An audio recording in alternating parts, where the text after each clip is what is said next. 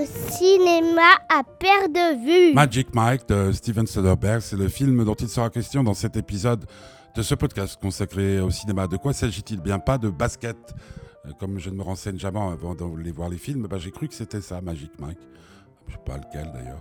Enfin non, c'est tout à fait autre chose. Euh, on rencontre au début de ce film un jeune homme qui euh, s'appelle Adam, qui a du mal à gagner sa vie. Un beau jour, il tombe sur Mike, un type qui rêve de devenir entrepreneur, qui travaille sur des chantiers.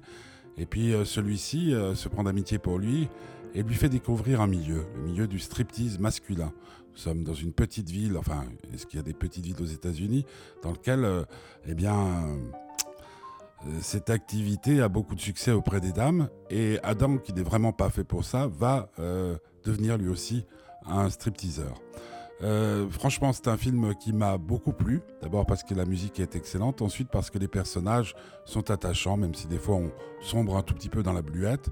Euh, ce milieu que je ne connais pas du tout, euh, d'ailleurs comme le milieu du striptease féminin, est un milieu percutant, un milieu où se passe des tas de choses. Et, franchement, c'est un excellent divertissement. Les dames vont adorer parce qu'il y a plein de messieurs musclés, très musclés, très sexy.